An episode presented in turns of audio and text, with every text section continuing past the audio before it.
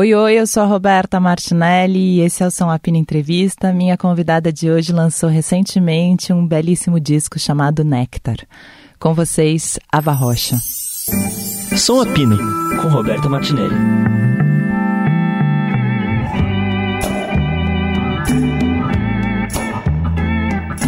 Ava, sabe que eu fiquei lembrando outro dia? Começando já assim, de quando eu te conheci. Você lembra disso? Eu lembro muito, no, na Rádio AM, você estava lançando o Ava em 2010, 9? Quando foi aquilo? 15. 11? 2015 não. que eu... Não, não, que eu lancei meu primeiro disco diurno. Diurno. Foi em 2000, 2011 que eu lancei. Então, foi isso, 2011. 2011. Você lembra, não? Eu lembro muito de você chegando lá, super desconfiada de mim, Achei na época. Mas logo se jogou. Não. Lembra? Difícil, eu, eu não sou nada desconfiada. Não? Até hoje em dia, um pouquinho mais, porque a gente termina levando algumas surpresas e, e eu me forço a ser um pouquinho mais desconfiada hoje. Mas eu, na verdade, eu nunca fui desconfiada. Eu sempre fui uma pessoa assim, muito aberta, muito expansiva. Mas é verdade que muita gente ah, diz que eu tenho cara de desconfiada, mas na verdade eu sou zero desconfiada. Eu acho que você era mais séria, mais. mais. não sei, introspectiva, misteriosa. E talvez eu tenha lido como desconfiada, porque desconfiada sou eu. Não, eu acho que eu também não sou tímida. Não, tímida não. Não sou desconfiada. Não sou introspectiva, muito pelo contrário, mas eu sou observadora e sou muito respeituosa nos ambientes. Então eu não gosto de chegar chamando atenção, fazendo balbúrdia. Então talvez pela minha educação ah. você tenha achado isso. Será? Agora vai dar um nozinho na minha cabeça. Eu vou tentar lembrar, mas tá. E aí, é... Disco novo. Disco novo, novo, né? Não que você sempre faz disco novo, novo. Digo, acho que o objetivo, acho que a vontade de todo artista é, é sempre surpreender a si mesmo. Mas você consegue, acho que não é todo mundo que consegue, né? É, é na verdade, para mim não é uma questão de me surpreender a mim mesma mas eu sinto que ao longo dos discos o que eu tento fazer é criar um retrato sobre quem eu sou também, né?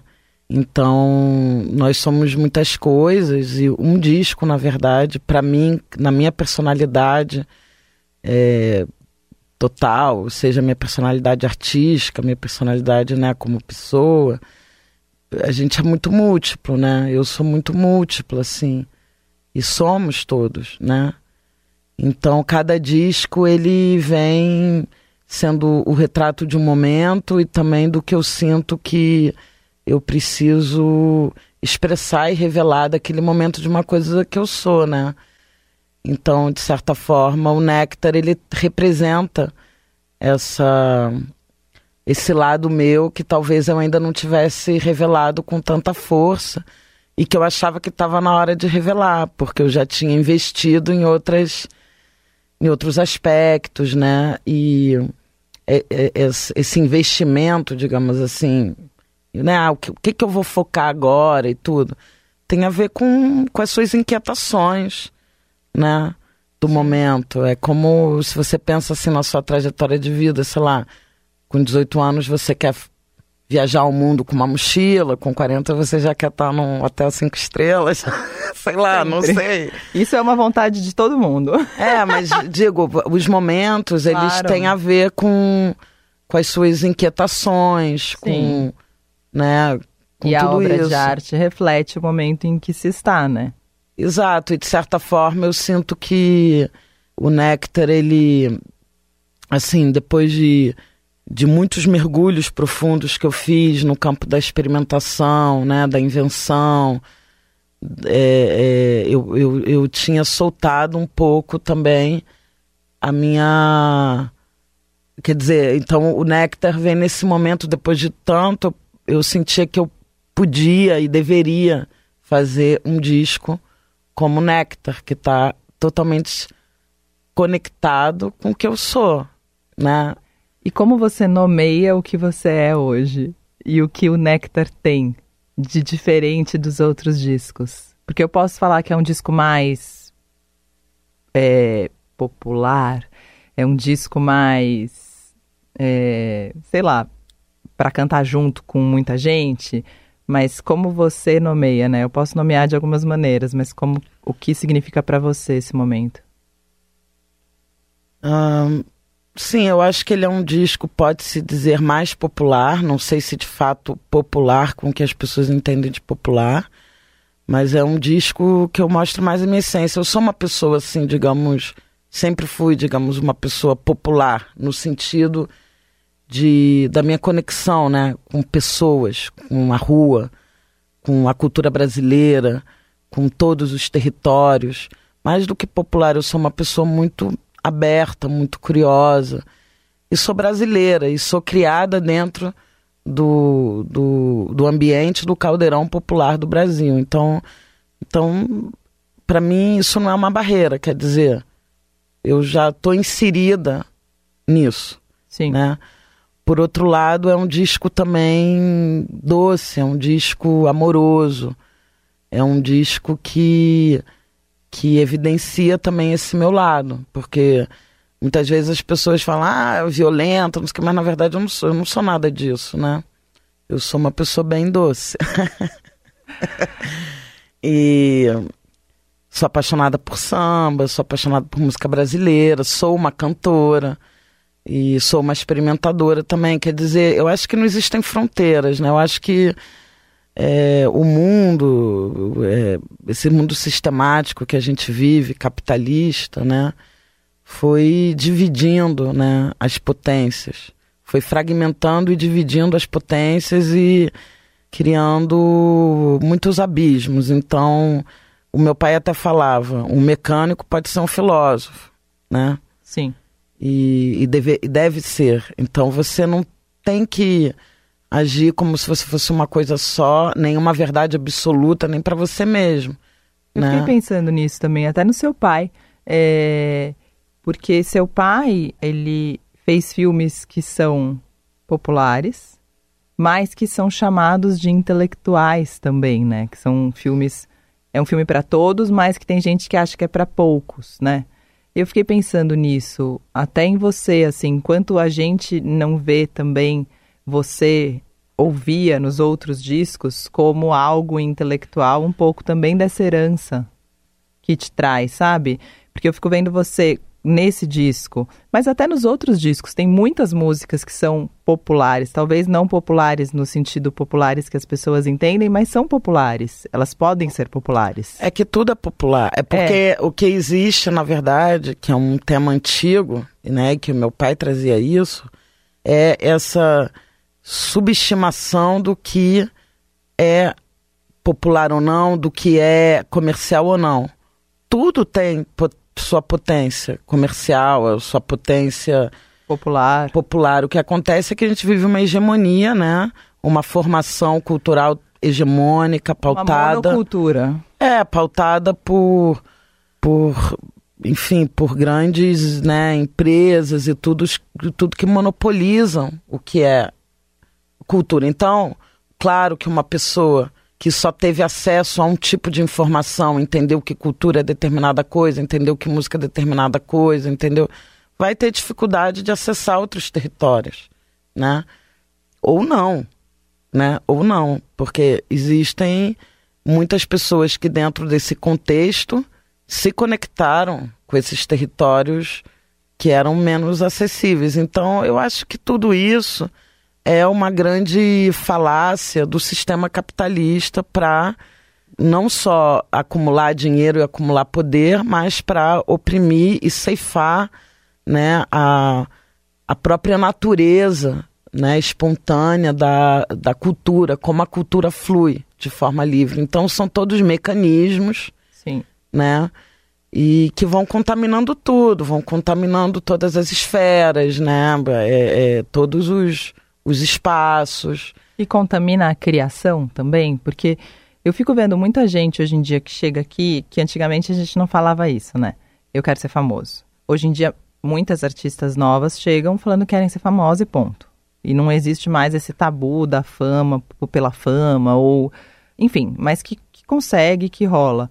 Mas é, você acha que. É, perdi o fio da meada. Faz tempo que eu não perco o fio da meada. Mas me ajudava. Que isso contamina também a, cria... a criação. Isso, obrigada. Eu acho que você tem que ter muita clareza de quem você é para isso não te contaminar, né? Porque contamina sim, porque claro, todo artista quer ser reconhecido e tudo, mas eu acho que essa coisa do sucesso, ela tá ligada a uma a uma vaidade, a um, a um, um território que extrapola o próprio talento, né? E a própria coragem e a própria verdade das coisas. Então, assim, por exemplo, eu nunca coloquei a fama na frente, né? Eu sou uma pessoa que, assim, que eu lutei para sair da Warner, né? Que eu, eu assinei com a Warner, mas eu logo vi que eu não queria estar ali. Porque eu não queria fazer o que era preciso fazer para ser famoso. Ou seja, fama, reconhecimento, dinheiro, tá bem na vida, todo mundo quer.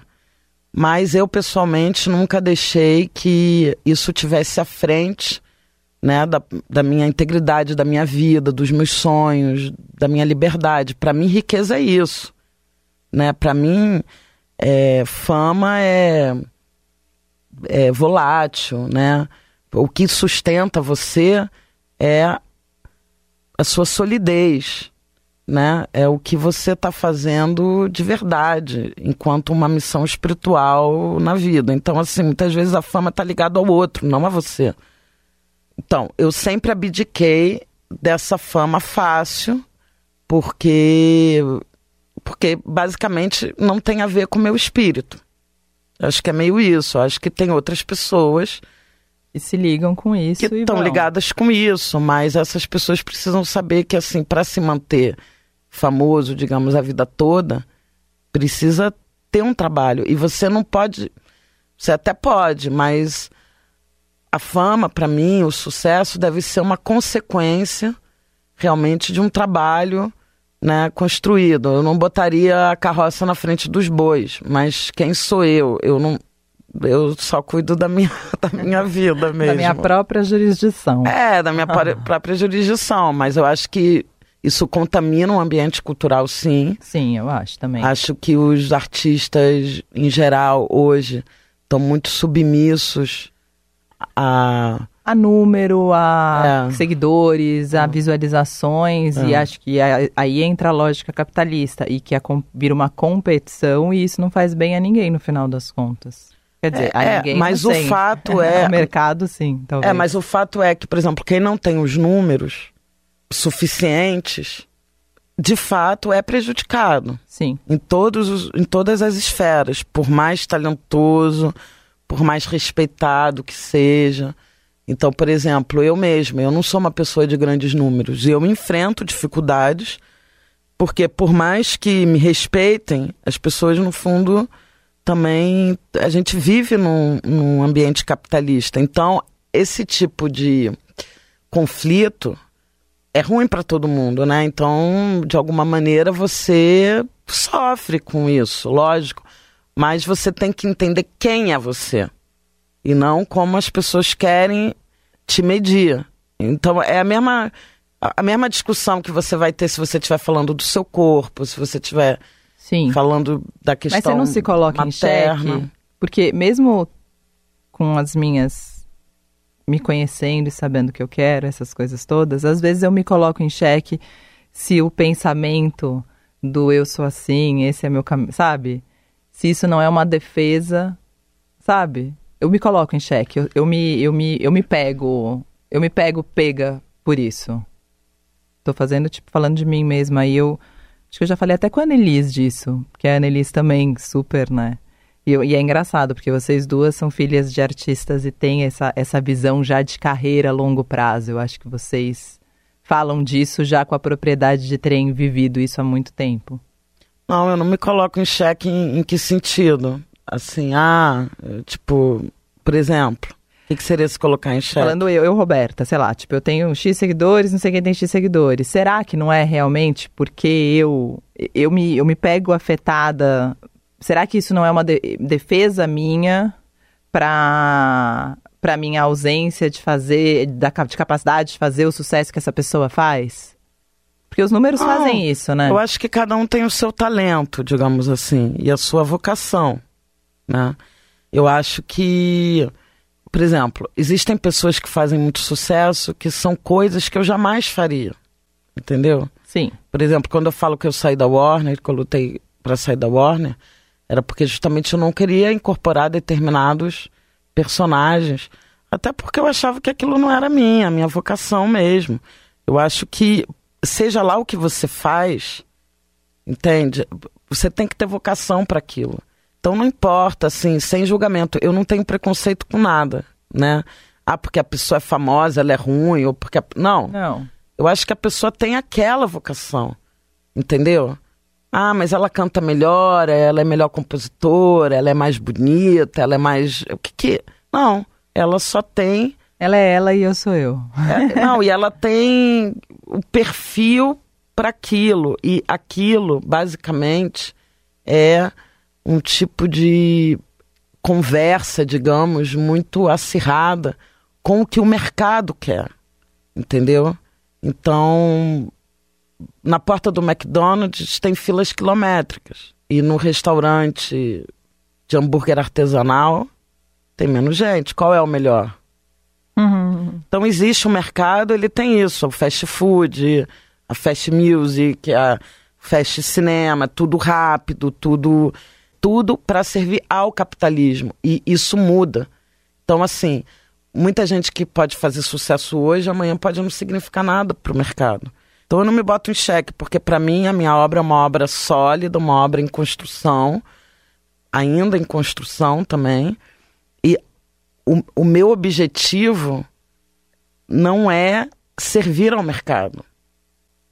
É servir Entendeu? à arte. Tudo que eu boto em xeque, para mim, são quais são as minhas inquietações artísticas, como eu quero melhorar no sentido espiritual, artístico, quer dizer, qual é a minha pesquisa, né? Quem sou eu? Qual é a minha, enfim, a minha missão nesse mundo? Eu acho que é isso, entendeu? Você, às vezes, isso te dá uma derrubada, porque você fala, pô, porque você está na luta de conquistar espaços, né? Mas isso é externo a você, isso não é pessoal, entendeu?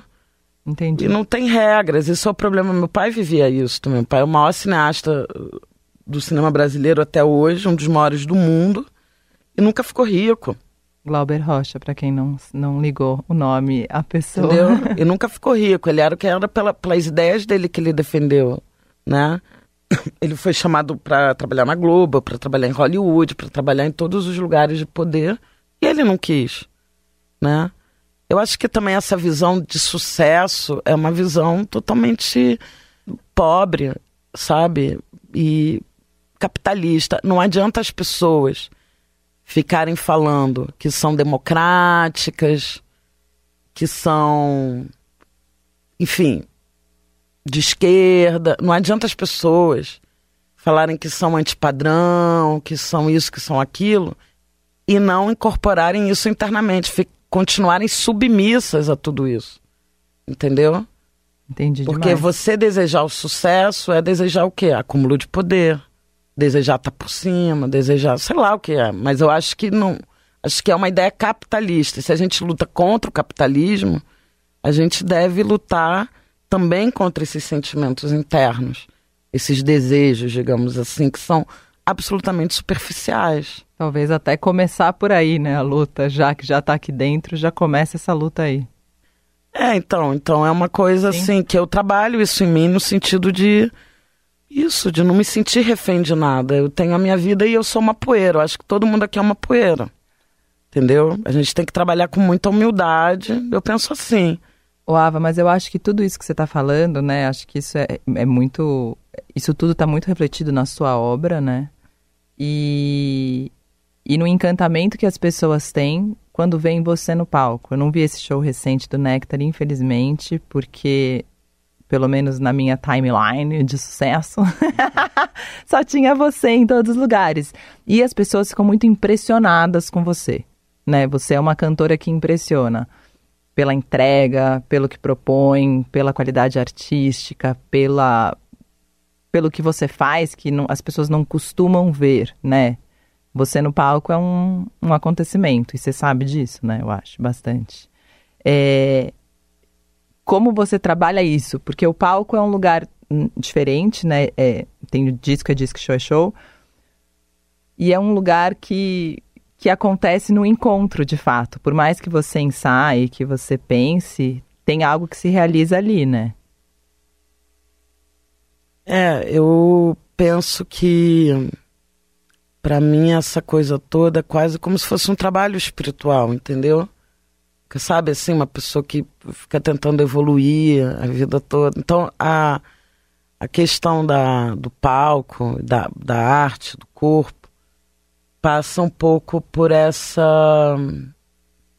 Uh, como se fosse, assim, o meu território de libertação, né? Então, eu busco desenquadrar o óbvio, digamos assim, né? Como está todo mundo enquadrando uma coisa e, e eu estou desenquadrando. Então, enquadrando e desenquadrando, quer dizer, na verdade, é uma liberdade do corpo, entendeu? Da arte, da invenção. Quer dizer, justamente é contra um pouco tudo isso que a gente estava falando. Então, o meu exercício não é. Eu não estou atrás da perfeição. Né? Eu estou atrás de não ser refém da perfeição. E nesse, digamos, jogo é, entre. Porque assim, você quer fazer o melhor, né? Então, mas a perfeição é inatingível, digamos assim. Então, não sei responder, mas é um pouco esse. Não, mas esse lance da liberdade do corpo, eu acho que tem isso, porque uma das coisas que me admira mais de ver no palco é essa liberdade do corpo. Eu estudei teatro muitos anos e eu sonho com a liberdade do corpo, mas a cabeça, a minha cabeça pelo menos, nunca me deixa chegar nesse lugar. E eu, você, o Lirinha, são pessoas que quando eu vejo no palco, eu falo, meu, como faz isso, entendeu? Porque parece de longe que vocês estão tomados, sabe? Que tem algo ali e que vocês não estão racionalizando, entendeu? Que é o meu, sempre foi meu sonho de mas palco. Mas é isso. Existe uma racionalização, mas não é uma racionalização, existe um pensamento. Uhum. Entendeu? E uma conexão, como eu disse, para mim é algo espiritual, é minha religião. Né? É como se fosse algo que realmente te conecta assim com outra esfera. Então, eu acho que, que é isso mesmo, assim, uma, essa liberdade, mas é isso, não tem uma racionalização no sentido de se travar. A preocupação, digamos, ela existe. Mas eu, eu acho que o Nectar fala muito disso, porque fala. eu não vou me afogar no meu choro. Eu não vou me limitar nas minhas dificuldades. Eu vou transformar tudo em potência. Entendeu? Tudo é potência. Então os erros são potência. O não saber é potência. Né? O que você precisa mesmo é ter coragem. Né? Coragem para enfrentar tudo, enfrentar a travessia de um palco, enfrentar os próprios medos. Enfim, então, não sei, eu, eu tenho isso assim em mim muito forte desde muito cedo na minha vida e venho me fortalecendo cada dia que passa nesse sentido. Né? Então, também, uma pessoa que me viu há 15 anos atrás estreando no palco, já via talvez essa força, né? que eu já vinha assim com algumas ideias, mas eu tinha muito mais medo de errar 15 anos atrás do que hoje. Hoje errar para mim é é igual tomar água. É igual água. Assim, eu não tô nem aí, porque para mim erro é invenção. Eu tô no, eu tô num estado constante de invenção e isso tá ligado ao entorno, ao público, ao espaço, que dia, ao show, tudo. Não sei explicar, mas mas acho que deu para entender. Eu, eu, acho que é uma coisa assim que a gente fica muito preocupado com tudo nesse mundo que a gente vive. Sim. Em ser perfeito, em ser aceito, em reproduzir coisas, em nisso, em aquilo, e eu tô em outra. Eu tô atrás dessa outra. Ô, Ava, e quando você come... quando começou esse disco? O processo dele todo? Ele começou no começo de 2020, aí veio a pandemia, eu parei. Quer dizer, antes de começar a gravar, o disco se paralisou, mas eu fui para o Rio em fevereiro de 2020, tive, meu primeiro encontro com o Jonas e a gente ia começar a gravar ali em maio de 2020. Eu lançaria esse disco final de 2020. Aí o mundo rolou que rolou, né? O mundo é. parou e aí o processo foi começou depois. Começou, retomou em outubro de 2021. Uau. Tá. Aí eu passei 2022 fazendo mesmo disco e, e lancei agora. E essas músicas foram feitas para o disco ou você já tinha elas e vai agrupando? Não, então, tudo? então o repertório foi mudando muito, né? Então algumas músicas que estavam nesse primeiro encontro já com Jonas, digamos, é, permaneceram. Vamos por Lua Absurda. Uma lua absurda sobre a noite se lança nem você nem a dança se mexem sob a luz. É uma noite sem fim. Orbitamos frequências, parecemos crianças de qualquer maneira. São lâmpadas acesas, coração envenenado. Dizer que não tenho meu valor e não tenho seu amor. Hoje já não posso nem saber o que eu faço com você. Me dá um beijo foram músicas feitas antes. Disfarce. Tanto faz se você disfarçou. A maldade serviu pra nós dois. Está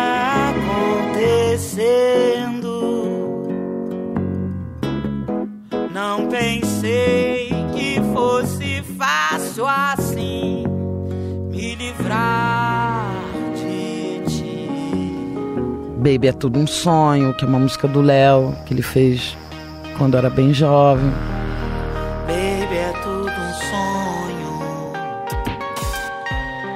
Eu juro não vou te acordar.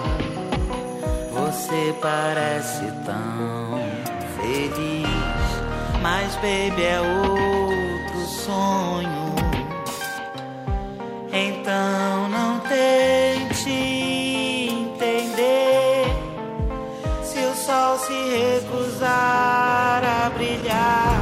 Então várias músicas são de antes, mas outras terminaram rodando porque eu fiz novas durante a pandemia, tipo Asas de Aluguel. Asas de Aluguel no espaço onde há muito menos que tudo isso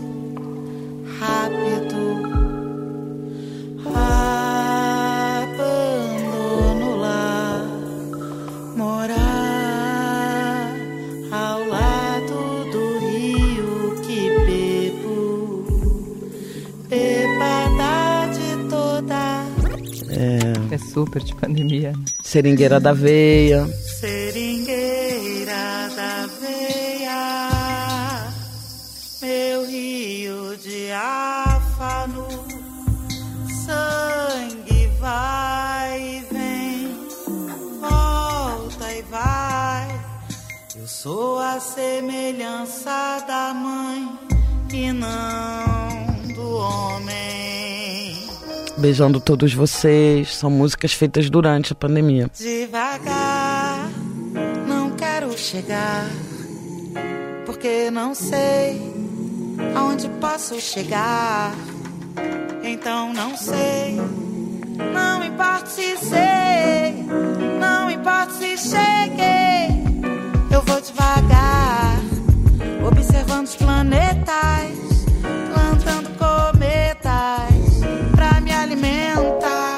E quando eu tava fazendo o disco, né, já pós pandemia, outras músicas nasceram. Como Longe, Longe de Mim. Escuta, tô saindo fora da tua vida. Vou cair com meu samba na avenida. E ninguém vai me segurar.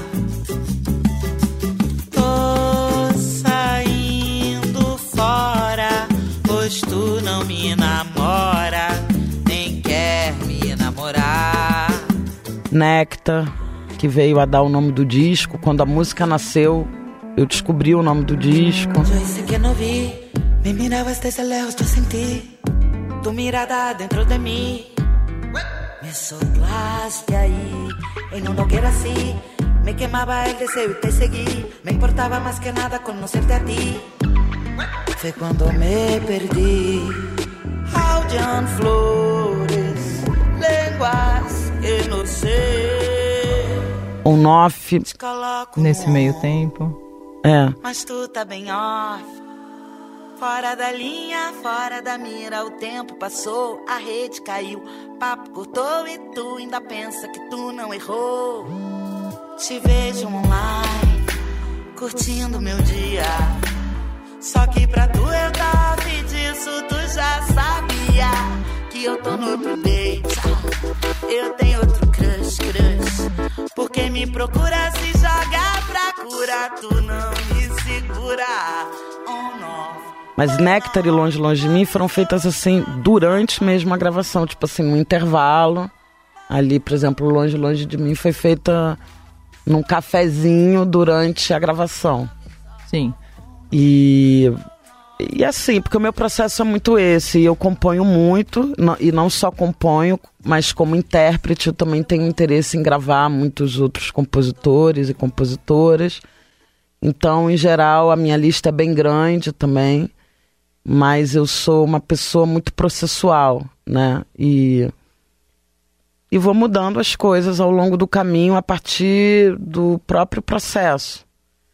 Né? Então é um disco que tem essas três fases: é pré-pandemia, pandemia, pós-pandemia e. Junta tudo, mistura e. É, E, e sonoramente, quando vocês. Esse caminho do disco foi sendo construído? Porque ele, ele tem um, um caminho, né? A gente falou que é um disco mais popular, mas tem músicas que eu colocaria na categoria mais experimental ainda, tipo Seringueira, que você falou, né? sim. Ele é um disco. E é mais popular sendo a Ava, né? Tipo, também é. Você não deixa de ser você pra ser. Como você já disse anteriormente na entrevista inteira. Mas como vocês construíram ele? Você, o Jonas e o Thiago também na Isso. CIF. Isso. Não, eu tinha assim uma ideia inicial que era fazer um disco que tivesse um mínimo de elementos, quer dizer que fosse o meu disco mais minimalista, digamos assim, que fosse o meu disco, que as, as canções fossem vestidas é, de forma que tivesse uma sofisticação, um, um pé no clássico. Quer dizer, eu queria, na verdade, fugir um pouco da obviedade do que seria o experimentalismo também. Porque tanto o termo popular quanto o termo experimental São dois termos super. são dois do termos super absoluto. vagos, super do capitalismo, super que não Da querem dizer no fundo tipo muita world coisa. music, né? É, que não querem dizer no fundo muita coisa, porque não, não vão no ponto assim da. Eu amo aquele tipo música alternativa, que é uma música alternativa a uma outra música. Ao que que é alternativa? né? É, exatamente. Então eu queria ter doses é, de experimentalismo, digamos assim. Mas assim, eu acho que nada é forçado, entendeu? É uma coisa assim.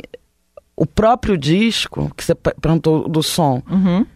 ele é produto de uma experimentação. Porque a, a experimentação, ela tá ligada simplesmente a sua curiosidade, a sua disposição de investigar o mundo, de investigar as possibilidades e não cair em lugares que já são pré-determinados e genéricos e não cair numa diluição, né? Então, na verdade, a minha única intenção era descobrir então o som que viria a ser néctar. Então, qual foi o processo? Que a gente mergulhou nessa nessa pesquisa, nessa pô. E você ama essa fase do processo, essa, essa pesquisa? Amo. Ama, tá na Amo. cara, que é o momento, aquele momento. Eu falei isso outro dia que eu queria voltar pro teatro, mas eu não queria me apresentar. Eu queria só ensaiar e aí pra mim tava tudo bem, entendeu? Porque eu gosto do. eu- o que eu sinto falta é daquele processo de ficar lá experimentando. Ao final eu não gostava muito. Pois é, mas é isso. Como, ah, eu quero fazer um disco, digamos, mais direto, mais popular, assim, que possa estabelecer uma conexão mais direta com as pessoas e tudo. Ah, então como que eu faço isso? Ah, vou para uma fórmula, vou para um. Não, eu tô, eu ainda assim continuo procurando que, que, que lugar é esse, né? Que, que popular é esse? Que invenção é essa? Que então, então para mim, porque você falou, né, que, ai, que eu era intelectual, ou que diziam É. que eu tinha. Mas na verdade eu sou pouquíssimo intelectual, eu sou é basicamente emocional. Eu, eu parto da minha emoção, parto da minha intuição e parto isso, da curiosidade, da vibração da vida. Então, que gostoso, né, ouvir uma canção de amor e que gostoso ouvir uma canção cheia de ruídos e cheio de. Você falou de ser doce, né, também, que é um lado seu que a gente talvez. Eu acho que eu já conhecia, eu acho que eu conhecia essa Ava doce já, mas era um lado que não estava tão exposto musicalmente, talvez. E que agora fica mais também, esse lado doce. Eu acho que tá. Na verdade, eu não concordo, porque assim, eu acho o Diurno, meu primeiro disco, um disco extremamente doce. O Ava Pátria em Iracema é uma música que tem várias músicas belamente doces. O Trança, que é um disco longo e tudo, que talvez o meu disco mais difícil, ele tem canções absolutamente doces. Mas você acha doce no, no, no cantar também? Eu acho esse mais doce no cantar. Eu não sei, o Caetano Veloso viu o meu primeiro show e ele disse isso, né? Ele disse, ele escreveu um texto, é, ele escreveu um texto onde ele diz que ele compara minha voz com a de Maria Bethânia, com a de Nina Simone. Nina Simone não, Nana Caymmi. com, a, com a de Simone, Maria Bethânia, Nana Caymmi e Ângela Rorô. E ele vai no- no- dando é, caracterizando o grave de cada uma. Ele fala que a da Ângela Rorô é cavernoso, que, a, que o grave de Betânia é cúprico, e vai narrando. E ele diz que o meu grave é o grave doce, e que é o grave mais doce de todos. Então, sempre foi para mim. É só ouvir minha obra. Eu acho que as pessoas se ligam muito em pequenas coisas. Então, por exemplo, dentro do Ava Pátria em Iracema, talvez a música mais violenta que tem ali seja Alto das Bacantes. Mate você mesmo. Comando seu morto, desalinhe o corpo, fique louco. Tome espaço do Estado, da polícia, da ENS, da Mulher Maravilha, meta um grego na geopolítica.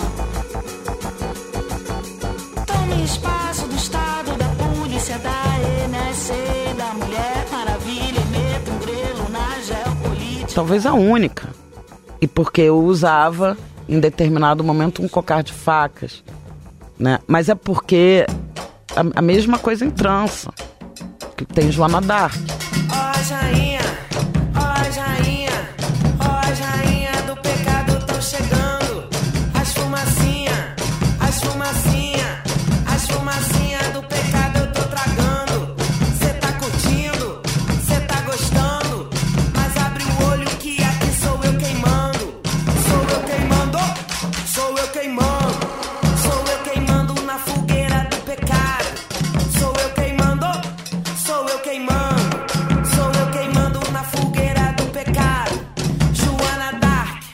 contra Joana Dark tem 10 baladas, Sim. por exemplo. Sim. E músicas que têm uma lírica altamente poética, amorosa. Então eu acho que a gente se às vezes se liga em signos e faz interpretações autoenganosas sobre o outro. Entendeu? Então é uma questão de interpretação de texto, não tô brincando. Mas assim, eu nunca fui, na verdade, uma pessoa intelectualizada, uma pessoa cabeçuda, muito pelo contrário. Ô, Ava, mas eu não acho. Mas eu acho que existe uma leitura, até por. Até por... Ah, é um lance que as pessoas falam, né? Não, não é. Eu acho que se reduz no mercado o que é uma música. O que falam, por exemplo, do meu programa. Eu acho um programa popular. Eu acho que eu falo fácil, eu acho que eu tenho uma, uma visão de público, eu acho que eu jogo junto, mas as pessoas acham que é um programa cabeçudo, né? Um programa de música. Ah, estou falando da interpretação de texto dos outros, mas tudo bem. Mas só quero dizer assim, que na verdade eu sempre fui o que eu sou. Eu, não, eu, eu para falar a verdade, eu, não- eu, eu não acho o Néctar muito diferente de todos os meus outros discos. Para mim, faz parte do mesmo fluxo, né? Só que experimenta momentos e se debruça. É como um filme. Quando você vai fazer um filme, você fala, pô, para esse filme eu vou chamar fulanito para protagonizar, porque tá contando essa história. E vai ser um filme todo feito de noite por causa disso. O outro vai ser isso por causa disso, daquilo. Então, as coisas elas não estão em oposição. E, sobretudo, na música, porque a música, o que, que é a música? Por exemplo, o que, que a música faz com a gente? Ela conecta a gente a estados diversos. Então, você já não botou um disco que você ama e aí pegou e tirou o disco, falou, pô, não é isso que eu quero ouvir, porque, pô, agora eu tô, eu que- eu quero, eu quero dançar, eu quero fazer uma faxina dançando e, e essa música tá me puxando para baixo. Ou vice-versa. Né? Ah, essa música tá muito agitada, eu não quero. Então, a música, independente se você ama o artista e se você ama determinada música, ela se conecta diretamente com o seu estado emocional naquele momento. Então, não, eh, se você partir do princípio que você é um caldeirão de estados e de emoções Sim. e de multiplicidade, você é um universo único e próprio, então é isso. Você pode botar meu disco agora e odiar. Porque, talvez não é porque o disco seja ruim, é porque você espiritualmente está Nesse afim momento de... eu tô em outra coisa. É, Sim, acho isso. porque Eu teu, falando o teu isso, corpo está pedindo outra coisa. E- então, às vezes, quando você ouve algo racional, tipo, ah, vou ouvir esse disco para analisá-lo. Às vezes você nem consegue mergulhar nisso. Por- Isso já aconteceu comigo. De ouvir um disco de um contemporâneo de, e não gostar. Falar, puta, que disco ruim. E aí pegar e ouvir de novo e Mil falar, e falar, nossa, que disco bom. Sim, sim. E depois que disco ruim, que disco Ah, a, bom, tá- sei a lá. gente falou isso, eu e a Mamonde aqui já. Que tem esse lance também. Eu acho que a gente escuta a partir também do momento em que a gente está, do repertório que a gente tem. Então, é, as pessoas conversam assim, né? A gente conversa a- a- a- analisando e, e ouvindo a partir do que a gente tem. Você pode falar a mesma coisa e bater diferente em 10 pessoas. Exato. Então, acho que tem isso. E isso também faz parte do descontrole da obra de arte, né? Uma vez no mundo, ela vai ser ouvida por tantas pessoas às suas maneiras, É. né? Ah, Por exemplo, meu primeiro disco tinha canções como Filha da Ira. O sol que me bate, que me faz, que me arde da terra. Da terra, o que é dela, o que é demais, o que me sobra. Que me vê, que me corta, que me vem e não pertence. Pô, uma música mais doce impossível. Só uma mulher. Pô, assim, convido aos ouvintes a irem escutar diurno e escutarem a obra para tentarem entender o que eu tô falando. Mas Agora- você falou mais doce ali no Não. começo, na, na entrevista. Você falou, é um disco mais. Sou eu de um jeito que eu. Mais doce, você falou. Digamos que o conjunto da coisa toda, inclusive o próprio nome Néctar, né? tenha essa intenção, porque o diurno era um disco muito assim com uma linguagem bem experimental, né? Uma MPB assim bem experimental, então desconectou com essa coisa mais popular, digamos assim. Então é o, é o conjunto da obra, é como, né? É como, né? Como o feijão foi temperado, né? Então são misturas que são diferentes e tal. Eu não sei também, eu não tenho um, uma resposta, mas eu sinto que é é fruto, digamos assim, da mesma pesquisa, da mesma inquietação. Sim, da, é a construção da pessoa que uma, eu sou. E a construção de uma obra de uma artista É. que vem Eu, construindo eu, me essa carreira. eu, eu, eu sou uma pessoa assim que eu gosto tanto de cantar uma canção X, bem cantada e tudo. E eu posso cortar rapidamente desse estado para uma experimentação radical da voz. Entende? Então, eu, eu sou assim. Essa é a minha verdade absoluta. Né? Então, para mim tá integrado, não sei. Acho que a gente, acho que eu fugi um pouco da conversa, mas a acho. minha voz é essencialmente um grave doce. Então não tem como fugir disso. Aí tem as interpretações, que eu inter- posso interpretar assim, colocar minha voz em muitos lugares diferentes. Entendeu? Sim. E acho que entende-se também ouvindo o Néctar e vendo a Ava em seus shows. Ava, obrigada. Obrigada. Sempre. Ai, obrigada a você, Roberta. Um Só beijo. você para me botar para falar essas coisas todas Eu que eu falei adoro aqui a Ava, também. porque tem um lance. é, eu brinco aqui, né? Que meu jeito de entrevistar tem gente que não entende. O Caetano não me entende, você sabe, né? Porque eu fico falando e meio, eu vou meio provocando, meio falando, e ele fica esperando qual é a pergunta, entendeu? E aí eu percebo, começa a me dar um desespero e eu fico, ai, gente, precisa fazer uma pergunta logo, eu não sei muito perguntar. E você não, você dobra a aposta, eu acho, sabe? E aí eu vou que vou, e aí a gente vai indo, eu gosto. É, a gente esquece que tá gravando. Até podia perguntar, pô, mas você gravou isso? A gente tá conversando, falei um monte de coisa aqui. Tá mas tudo que eu gravado. falei são coisas boas, né? Coisas normais, enfim.